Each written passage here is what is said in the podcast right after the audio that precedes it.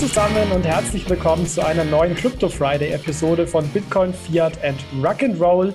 In der heutigen Episode spreche ich mit Frank Schäffler, Mitglied des Bundestags für die FDP, über ein Thema, das zuletzt sehr polarisiert hat. Und zwar sprechen wir über ein mögliches Verbot von Kryptodienstleistungen in der Eurozone, also zum Beispiel ein Verbot des Handelns, äh, des Kaufs oder auch der Verwahrung zum Beispiel von Bitcoins. Aber bevor wir hier thematisch einsteigen, erst einmal ein herzliches Hallo an Sie, Herr Schäffler. Wirklich sehr schön, dass Sie sich die Zeit genommen haben und heute bei uns sind. Hallo, Herr Groß, freut mich auch ja, über ein mögliches Kryptoverbot in der Eurozone, beziehungsweise um genauer zu sein, wohl eher ein Verbot von manchen Kryptodienstleistungen, wurde jetzt in den letzten zwei Wochen extrem viel diskutiert und geschrieben. Warum ist das so? Hier muss ich mal etwas ausholen. Und zwar wurde im September 2018 von der EU-Kommission ein Gesetzesvorschlag zur umfassenden Regulierung von Kryptoassets angestoßen. Also da ging es eigentlich vor allem um Stablecoins, extrem getrieben durch das Thema Libra Diem, die sogenannte Markets in Crypto Assets Regulation oder auch MiCA. Und hier waren eben die Ziele, ja, Rechtssicherheit zu schaffen in der EU rund um Kryptoassets, auch Gesetzgebungen zu harmonisieren, aber auch die Innovation in diesen Bereichen zu fördern. Und ja, zuletzt lag der Gesetzesvorschlag gemäß des EU-Gesetzgebungsprozesses eben beim EU-Parlament, wo über den Vorschlag diskutiert wurde, wo auch Änderungsvorschläge erarbeitet wurden. Und am 21. Februar, das war ähm, für alle Hörer der Montag letzter Woche, sind eben Änderungsvorschläge von Seiten des Ausschusses für Wirtschaft und Währung, des Econ-Ausschusses des EU-Parlaments veröffentlicht worden, beziehungsweise nach außen gedrungen. Ähm, das war eben ein Vorschlag, über, das, das, über welche das EU-Parlament dann ähm, abstimmen sollte. Und hier hat vor allem ein Abschnitt für extrem viel Aufregung gesorgt, ähm, der hinzugefügt wurde, also den es praktisch ähm, vorher in der vorherigen Fassung vom, von der EU-Kommission nicht gab. Und zwar würde ich den kurz zitieren. Um, as from January 1st, 2025, crypto asset service providers shall not provide services related in any way, shape, or form to crypto assets that are based or rely on environmentally unsustainable consensus mechanisms as defined in Article 3, unless operated at small scale as defined in Article 3. In particular, they shall not facilitate the purchase or trading of such crypto assets and shall not offer custody services for crypto assets. Ja, und in kurz und übersetzt heißt das so viel wie, dass ab 2025 keine Dienstleistungen rund um Kryptowerte in der EU mehr angeboten werden dürfen, die ökologisch nicht nachhaltige Konsensmechanismen benutzen oder darauf beruhen. Also zum Beispiel der Verkauf oder der Kauf von Bitcoins. Und dieser Absatz hat einen extrem großen Aufschrei ähm, ja, mit sich gebracht, weil er praktisch auch das Ende von Dienstleistungen rund um Proof-of-Work-basierte Kryptowerte wie Bitcoin in der EU, aber eben auch für Deutschland bedeutet hätte. Und eigentlich war ursprünglich eine Abstimmung ähm, des eben vom Ausschuss für Wirtschaft und Währung erarbeiteten Vorschlags im EU-Parlament für Montag, 28.02. vorgesehen. Diese Abstimmung wurde meiner Meinung nach glücklicherweise erstmal um zwei Wochen verschoben. Und jetzt haben sich hier tatsächlich am heutigen Tag, wir nehmen am Mittwoch, dem 1.03.2022 auf, die Ereignisse überschlagen. Und zwar gab es jetzt einen neuen Vorschlag vom Ausschuss für Wirtschaft und Währung, wo dieser Absatz schon wieder gestrichen wurde. Also es scheint, wenn man so möchte, dass dieses Thema ähm, schon wieder etwas vom Tisch sei hinsichtlich äh, dieses Verbots der besagten Dienstleistungen. Nichtsdestotrotz ist es sehr wichtig, dieses Thema mal in Gänze zu durchleuchten. Und da bin ich extrem froh, Herr Schäffler, dass wir Sie heute hier haben. Und ja, würde auch jetzt gerne ähm, mit Ihnen darüber diskutieren. Und mich würde zu Beginn erst mal interessieren, als Sie diesen Absatz gesehen haben, was waren denn Ihre ersten Gedanken rund zu dieser Inklusion des Absatzes? Ich habe erst gedacht, das kann eigentlich gar nicht sein, äh, weil das ja ziemlich unsinnig ist. Ähm, faktisch Bitcoin, das wäre faktisch ein, ein Bitcoin-Verbot für alle Provider, Service Provider gewesen und für alle die, die Bitcoins äh, professionell verwahren, äh, wäre das, das aus gewesen. Das wäre natürlich eine Katastrophe gewesen. Und dann kam ja raus, dass das letztendlich eine Initiative der Linken, der SPD und der Grünen im Europaparlament war. Und der Hauptberichterstatter von der CDU, Herr Berger, äh, das dann quasi verkünden musste. Ähm, aber jetzt äh, dankenswerterweise das erstmal ausgesetzt hat und seit heute eben äh, das Ganze auch verändert wurde. Also das ist insofern eine sehr gute Entwicklung. Es hätte mich auch gewundert, weil Stefan Berger ist sicherlich jemand, der sich auch mit den Themen beschäftigt und sich in diesen Fragen auch auskennt. Und insofern glaube ich, äh, ist das an sich da in guten Händen. Aber man sieht halt, wie solche Kompromisse dann auch entstehen. Aber ich habe dann im zweiten Step gedacht, das ist ja noch nicht alles, sondern in der europäischen Gesetzgebung ist ja das Europaparlament nur ein Teil. Hätte das EP das jetzt beschlossen, dann hätte der sogenannte Trilog stattgefunden aus Kommission, Europäischem Rat und Parlament, wo man dann wiederum einen Kompromiss findet ähm, und da in Deutschland das Finanzministerium, aber auch der Europäische Rat äh, gegen so ein Projekt ist, also ein Verbot ähm, des Proof of Work wäre und die Kommission Ähnliches signalisiert hat, war ich am Ende dann doch optimistisch, dass das nicht kommen wird.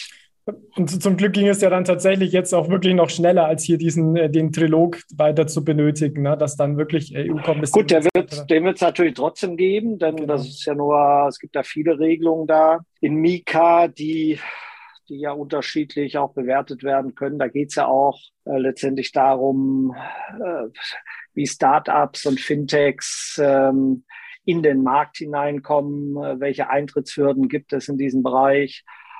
Äh, und ich bin jetzt nicht begeistert von diesem Mika-Entwurf, weil er uns nicht wirklich nach vorne bringt bei diesem Thema. Sie hatten am Anfang ein paar Buzzwords äh, genannt, äh, die dieser Gesetzentwurf erfüllen muss. Ich glaube, der Hintergrund war ja ein ganz anderer. Der war ja letztendlich ein Gesetzgebungsentwurf, um Diem zu verhindern, also die äh, Facebook äh, Währung zu verhindern. Das war ja der Auslöser. Und dann hat man gesagt, ja, dann machen wir gleich, regeln wir mal die Fragen der Stablecoins etwas umfassender und äh, auch die anderen Fragen. Und sehr häufig äh, wird dann es eher verschlimmbessert, als dass es wirklich nach vorne geht. Das heißt, Sie, Sie würden dann, hätten sich dann eine Regulatorik gewünscht, die ähm, nicht ganz so tiefgreifend und restriktiv ist, oder was, was würden, hätten Sie sich eher gewünscht an der Stelle?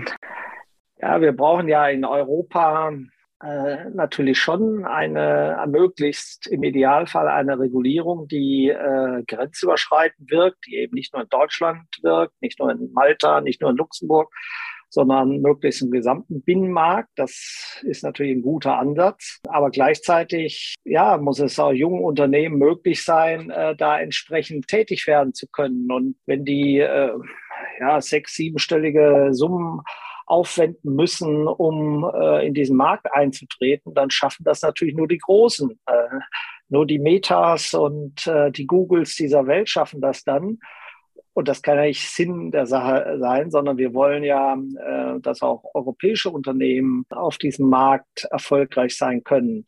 Und ich glaube, wir brauchen halt in Europa auch die Möglichkeit, eine Stablecoins in Euro. Und äh, daran mangelt es leider. Und äh, die Ursachen dafür sind weniger jetzt in einer fehlenden Mika-Verordnung zu sehen, sondern die Ursachen haben mit der Geldpolitik der EZB zu tun. Es lohnt sich einfach wirtschaftlich nicht, einen Stablecoin Euro aufzulegen weil wenn er hinterlegt werden muss, eins zu eins in Euro, dann fallen eben Negativzinsen an und das ist kein gutes Geschäftsmodell. Das ist ein sehr spannender Punkt, den Sie hier machen, weil wir sehen ja auch, dass der Abstand zu den US-Dollar-Stablecoins immer größer wird und die regulatorische genau. Klarheit in den USA ja auch nicht wirklich gegeben ist. Also so ähm, ist es. Ja, und deswegen äh, bin ich da absolut bei Ihnen. Aber lassen Sie uns vielleicht noch mal ein paar Takte zu, ähm, zu Bitcoin besprechen, beziehungsweise zum Proof of Work. Also wer Sie ein bisschen näher verfolgt, ähm, weiß ja auch, dass Sie da sehr offen sind bezüglich diesen Themen auch des Bitcoins. Und was mich noch interessieren würde, ist,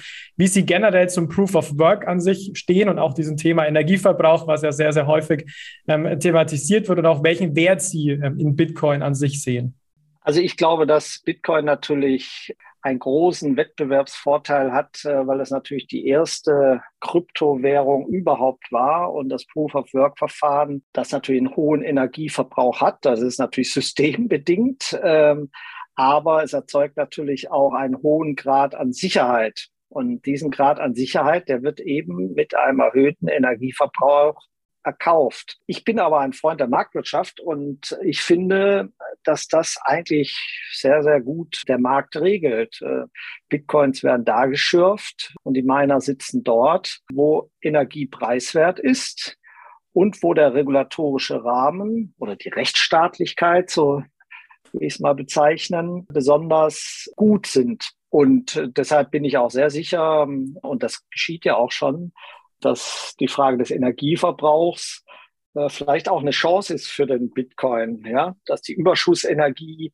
äh, die wir ja zum Beispiel bei regenerativen Energien haben, ja auch zum Meinen von Bitcoins genutzt werden kann. Und äh, das heißt, äh, vielleicht wird daraus auch ökologisch auch eine vernünftige Story am Ende. Ja, also das ist, denke ich, auch ein sehr wichtiger Aspekt. Da haben wir auch in dem Podcast schon mehrfach drum hingewiesen, dass das ja wirklich nicht nur heißt, man verbraucht jetzt 0,5 Prozent vom, vom globalen Energieverbrauch, was ja häufig so eine Zahl ist, die genannt wird, sondern man hat dadurch eine viel höhere Sicherheit in dem System. Also Bitcoin ja quasi als mit sicherstes, wenn man so will, Geldsystem ähm, hier und eben auch diese Anreize in vor allem dann natürlich Bitcoins zu, zu meinen, wenn der Strom recht günstig ist. Und da wäre vermutlich ein ja, interessanter Ansatz, der natürlich nicht so leicht äh, umzusetzen ist, dann die grüne Energie in dem Sinne auch so attraktiv zu machen, dass eben diese Energie dann anstelle von ähm, vielleicht fossilen Brennträgern ähm, und Energiequellen verwendet werden kann.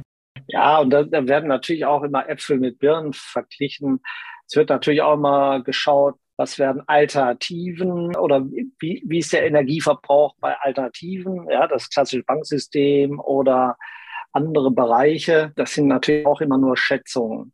Ähm, ich glaube eben, dass das eigentlich nicht wirklich fair ist, ähm, Bitcoin äh, das vorzuwerfen. Aber man muss sich zumindest mit diesen Argumenten auch auseinandersetzen und man braucht auch vernünftige Gegenargumente, die man dann äh, nennen kann. Und ich glaube eben, äh, ein Verbot löst das ja nicht. Wir wissen ja alle, Bitcoin kann man nicht verbieten. Es wird ja trotzdem genutzt. Die Frage ist, ob wir äh, das Universum drumherum äh, ob das auch bei uns stattfindet oder ob das irgendwo anders stattfindet. Ich bin der Auffassung, äh, dass es bei uns auch stattfinden soll. Äh, wir haben eigentlich gute Voraussetzungen dafür, dass, ähm, dass Kryptowährungen allgemein ähm, in Deutschland und in Europa ihre Entwicklungschance haben. Sie haben es gerade schon ähm, erwähnt, dass es an sich natürlich schwierig, beziehungsweise man würde vermutlich sagen, tatsächlich unmöglich ist, den Besitz von Kryptowährungen an sich zu verbieten, weil jeder kann sich seine Bitcoins runterziehen, Stichwort